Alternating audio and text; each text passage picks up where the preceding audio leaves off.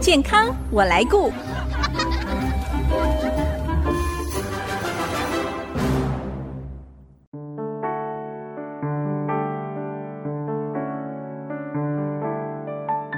听众朋友，大家好，我是王淑荣，欢迎收听《健康我来顾》节目，一起关心你我的健康。说到思觉失调症，也许这个词听起来很陌生，但早年这个疾病被称作是精神分裂症，这是许多人避之唯恐不及、让人忧虑的一个疾病。其实是因为民众对这个疾病的误解和错误的标签所导致。一直到二零一四年，台湾精神医学会和中华民国康复之友联盟共同努力之下，才把这个疾病证明为思觉失调症。也因为证明，让越来越多思觉失调症的病患可以摆脱污名，愿意接受治疗。今天我们邀请到中国医药大学新竹附设医院身心科陈伯安医师，跟大家介绍这个疾病以及新的治疗方式。因为无论是哪一种疾病，唯有正确的认知，才能够帮助自己，也帮助身边需要的人。我们先欢迎陈医师，陈医师您好。哎，淑荣姐好，呃，听众朋友大家好，我是陈伯安医师。那今天很高兴来这边跟大家一起分享。首先，我想请教您哦，为了要去除大家对“精神分裂”这个词的污名，所以证明为思觉失调症。我想请教，还有其他的原因才会把这个疾病定为这个名字吗？是跟症状有关吗？就以前吼，大家说精神分裂症，好像大家会觉得有一种歧视的意味在里面，好像嗯这个人就是精神状况不稳定，还是好像怎么样疯了一样。对哦、对，那另外还有可能是有些人听到精神分裂症，会以为是一种叫什么人格分裂，其实这个都不一样的。对，是都不一样的东西。所以嗯思觉失调症有点像是去用它的症状来命名啦。哦，嗯因为思觉失调症，它这个名字叫做思考跟感觉出现一种异常的状况，叫思觉失调症。是思考跟感觉。是是是哦所谓的思考其实就是它有一种特殊的思考模式啦，那种叫做妄想，然后就是嗯哼其实是不存在的一个情节内容。是，那这些病人会觉得说，那好像是存在的。嗯哦哼，，那比较常见的妄想内容，以视觉失调症个案来说，有可能像是被害妄想啊，嗯哦哼，，被跟踪啊，对被监听哦，甚至有些人觉得说，哎、好像路人哦，或者电视上的人都在讲自己跟自己相关的事情。是。哦，那个叫关系妄想，哎，那会不会有幻听这样子的状对对况？对，啊，幻听就是属于感觉的范畴啦，对，哦，就这个是属于感对觉。第二个嗯名称就是思觉的觉嘛，就是、嗯就是感觉。啊，我们嗯其实大部分是指听幻觉、哦，嗯幻觉有分很多种种类嘛，我们五官五五味全部都可以拿来做幻觉。哦，有可能对也闻得到一些其实是不存在的味是道。也有可能，不过哦以视觉失调症个案来说，最常见的还是属于听幻觉，嗯听到的声音这样子。他是以为自己真的是听到了，对不对？对对对有声音存在。对，他会认为耳朵真的旁边有人在跟他说话，哦而且通常都是人的声音哦，人在跟他说话的声音这样子。嗯，哎所以其实这样子的证明，应该就是说，我们把这个疾病比较好的，能够告诉大家说是这是什么样的疾病，然后嗯避免大家有个污名化的一个现象，这样是子。。其实它就像是一般的疾病一样，只是它是在思考跟感觉上哦出了问题。是。的，是的，嗯，那为什么会有这样子的一个疾病发生呢？嗯它引发治病的原因是什么？呃，视觉失调症它的原因哈，当然跟很多身心科的疾病一样，我们都还在查明啦哈。嗯那目前有许多的说法，但比较重要的应该还是觉得我们跟觉得跟遗传会有相关性，哦，遗传的几率大概占视觉失调症发生大概一半以上的几率啦。哦，嗯，那其他的包含可能在处在一个比较不好的一个儿时的环境，对儿时哦的环境可能会比较容易引发视觉失调症。哎，你说的是儿时，就是小时候的一些经历跟遭遇，是不是？是是，哦因因为视觉失调症好发的年龄其实是在青少年啦，哦，就是所哦谓十五到二十五岁这个区间带，嗯，那就是在这个年纪以前所发生的事情，可能会对大脑造成不好的影响哦嗯哦，然后一从而引发这样子的一个疾病。是，对哎，那是大脑的某一些机制出了问题吗？是的，才是的会有这些症状出现？是我们目前也只能用一些方式来去证明说，有可能是大脑方面的一些部分，比方说像多巴胺哦嗯这种神经传递物质。现在还有人在讲说，像血清素啊，还有是还有脯氨酸这些的假说啦哦，不过哦这些都是属于假说的范畴。哦，所以还不是实症，呃，应该是说我们的疾病真的很难实证，如果要实证的话，哦哦就要把脑给 对现场剖剖开对。对，对，但是那个状况，我们我们大概那个人也没办法表现出是世界失调症的症状出来了。哇，那真的很难判定哦，嗯对对对找出那个原因，对，其实我们的用药大部分都是靠一，就是靠药物的反应啦。我们去看药物的反应，推估说这个疾病可能是因为什么原因哦，缺造少成了的哪一些对对分对泌？对对对，嗯因为我们知道药物的原理嘛，哦是那透过药物的原理进去之后，我们知道说啊，因为这个药物是这样作用的，对哦，所以他大脑可能是因为他的那个相关产生了一个问题，所以才会治病这样子，是就是结果导论，对不对不对？有点像是这样子。嗯，那国内大概有多少的患者呢？嗯，嗯，这蛮有趣的哦，就是无论是国内外，大概以发病几率来说，都是一 percent，就是一个嗯族群里面，无论你聪明，无论你笨，然后无论是什么男生或层级女生？的，无论是男生或女生。哦，哦，大概就是一 percent 哦，所以有有有些时候开玩笑说，不管是哪一样，如果你班上超过一百个人，大概就会有一就个会人有出一 个对出现一个视觉失调症的人嗯这样子。是会不会有一些危险因子导致这样的病症，或者是身上有那个基因就给诱发出来了呢？嗯，其实危险因子刚刚讲过一个嘛，哦，就是最重要的大概就是遗传的因素哈、哦。是那所以说，你跟一个视觉失调症的患者，你的血缘越靠近，哦，比方说你是一等亲，嗯危险几率大概一定一定会比二等亲、三等亲来的高啦。是嗯，那现在有些人可能也有在研究其他的风险因子，不过都还没有很确立。嗯哼，比方说住在都市里面的人，他们会觉得，哎、好像比起住在乡下的人，哎、好像视觉失调症产生的比几例率高吗？比例高了 一些。哎，那对跟压力有没有关系呀、啊？也是有关的哈，因为如果说你带有这样的基因，嗯是我们会认为说，你如果你小时候都生长得很顺遂，嗯，就算你有带有这个基因，诶，说不定也不一定会发病。呵呵，哦，但是如果说你小时候又遇到很多负面的一些因素加进来，对，哦，这个基因再加上环境的影响之下，就可能会发病。这样，是对，哎，那一般思觉失调症有哪一些典型的症状呢？嗯除了您刚才说可能思考上，嗯或者是在感觉上，嗯嗯，还有哪一些症状很明显的？其实因为我们视觉失调症最重要的就是因应这些思考而而感觉而产生出来的一些行为，嗯，哦，其实我们可以观察到一个视觉失调症的人行为是怎么样，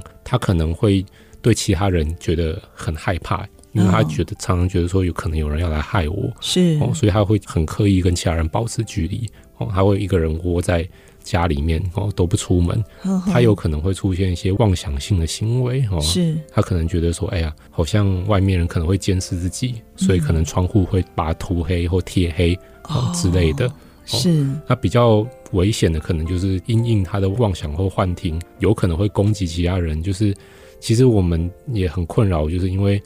视觉失调症，他们就算真的有产生攻击性的行为，其实以统计来说，也跟其他人不会相差太多啦。嗯哦，但像之前我们社会上很容易出现的一些社会案件，像对小暴力的攻对击 小灯泡事件嘛，对哦，还有之前的肾结事件，所以我们很容易把一些视觉失调症的症状去跟一些暴力，然后不稳定性哦去做联想。是。对啊，其实这是完全不一样的哦。嗯，因为应该是说他们因为症状没有好好的控制下来。哦哦，啊，一般来说，精神症状如果控制好的情况之下，他们有一些犯罪行为的几率，甚至是比一般人还要再更低的。嗯，对啊，所以这个也是我们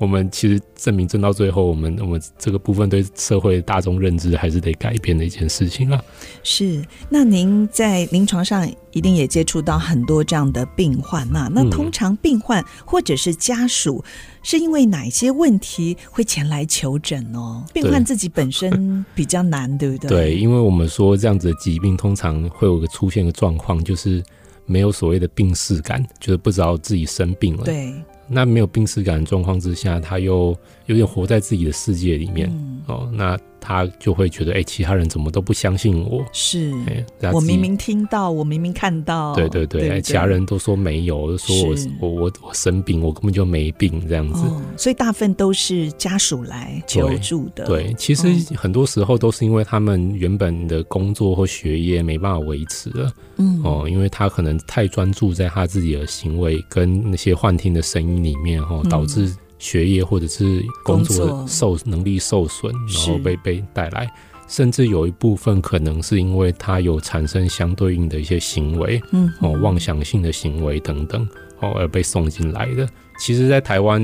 我我相信，就是真的，一开始发病就就来就诊的病人，可能还是比较少数啦。很少哦嗯，就是可能很多人会觉得说，哎、可能是煞到，好对好对对，要去庙里面收金之类的。哎、所以提到这个，我们是不是要跟庙里面打好关 系的？ 要赶快把这样的病患送过 对来对。对对，跟跟他们跟他们配配合一下，这样子。嗯，好，谈到这里休息一下，待会儿再请陈医师跟我们谈治疗方面的问题。马上回来。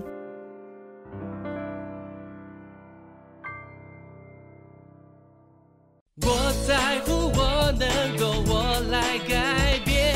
With I see miracle comes again。I see 九七五。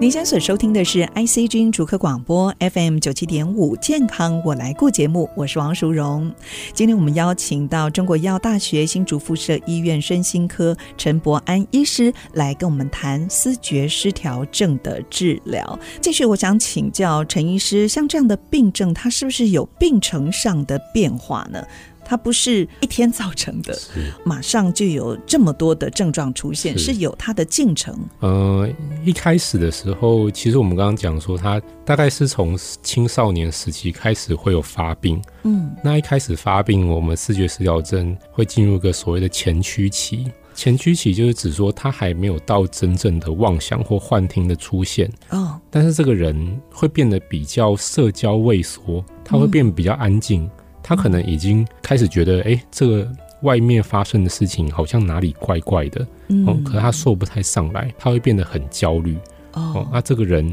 会变得比较不跟其他人交流，是哦，可能跟他过去的个性还有一些行为表现突然大的转变，是是不是是？是本来是活泼对外向的，对就对对安静下来。是。哦，那他可能开始会注意一些比较一般人会觉得比较奇怪的一些事情哦，嗯比方说开始有一些阴谋论啊之类的这样的状哦他况的会跑出来、言论、思考逻辑方式也好像对不会变太得一比较样。不一样了。哦，，对，那有些人甚至会产生一些所谓的强迫症状哦。嗯哼，对啊，就是他开始反复的做一些事情这样子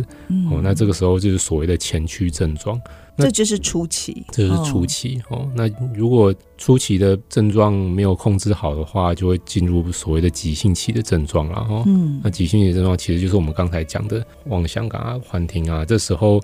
他学业啊，或者是他的工作表现一定会因为因此下降，对哦他人会出受到现。影响。对他言语会比较奇怪，也比较出现一些比较解构的言语啦，哦，嗯，那解构是什么？嗯，就是说我们可能平常讲话，他可能就是不是跟我们平常的对话一样的这种方式，哦然后他可能是比较刻板，他就是比较会讲一些特定的一些主题，或者针对他的妄想、幻听的内容去讲，嗯，这样子，他行为也会因为因此而做一些改变。哦是嗯是，其实我们刚才一直讲到的一个症状。到最后会出现所谓的负性症状、嗯哦，负性症状一直都没有讲到，前这面是都在什讲么对，前面都在讲所谓的正性症状对。其实正性症状就是顾名思义，就是我们一般没有的状况，它会有。哦，比方对说幻听，哦它有，我们没有；是妄想，它有，我们没我有。没有。哦那负性症状就是我们有的事情，它没有。嗯哦，比方说什么？嗯，就是比方说，他这个人会慢慢的失去自我照顾的能力。就很多视觉失调症的人，其实到慢性的时候都落入所谓的慢性疗养院嘛。嗯哦，那是因为他们开始厌倦的不会照顾自己了。就活在自己的世界里面。我对是听说有这样子病症的人，甚至呃什么卫生梳洗啦，都不会了，这些都不会了，是是是连要进食也都不太是会。哦那个那个时候已经非常慢性了。这是最严重的状态吗？对啊，就趋近于我们所谓的失智症啊。哦哦，所以这个症状以前国外有学者说这是一种早发性的失智，嗯，因为失智一般来说都发生在六十五岁以上。那如果罹患视觉失调症的个案，他们出现认知方面的缺损，就有可能是在可能四五十岁的时候，相对来说变得比较提早发生了嗯这样子。会不会还更早呢？比方嗯二十几岁的年轻人，是说说实在的，这个疾病如果没有好好的治疗的话，你说可能五年到十年，大概就会对认知有点影响了。嗯，哦，只是影响程度当然不如呃可能发病二三十年的呃的长期个案啦。是，哦，所以这个病很重要，就是要及早接受治疗。嗯，那要在治疗之前，一定要先诊断嘛，要确诊。是的，可是您刚才上一段也说，要诊断也不是很容易， 是没有办法用什么仪器或影 像，或者是抽个血来检查，对不对？对我我我们身心科大概这种疾病很难，就是靠检查就检查出来，所以我嗯们大概就是所谓的问诊问诊，就是我们所谓的人 工啊，是人人人工手作，我们都说我们的手作，是，呃，手作行业这样子。呵对，呵呵我们医生靠问诊，然后诊断一个病人。嗯对，啊所以问诊很重要。嗯那就是我们一定要看到病人，病人要能够过来，然后跟我们直接面对面会谈，这样我是们才能够诊断他是什么状况。这样、嗯，所以这个算是精神科的一个慢性病，对不对？是是是、哦，要是长期抗战的。对，是要长期抗战的哦。那目前有哪些治疗方式呢？嗯。有药物的治疗吗？呃，是那目前主流应该就是所谓的药物治疗啦。嗯哦，那呃以前哈、大概比较主流的方式是吃药，嗯哼，哎，那吃药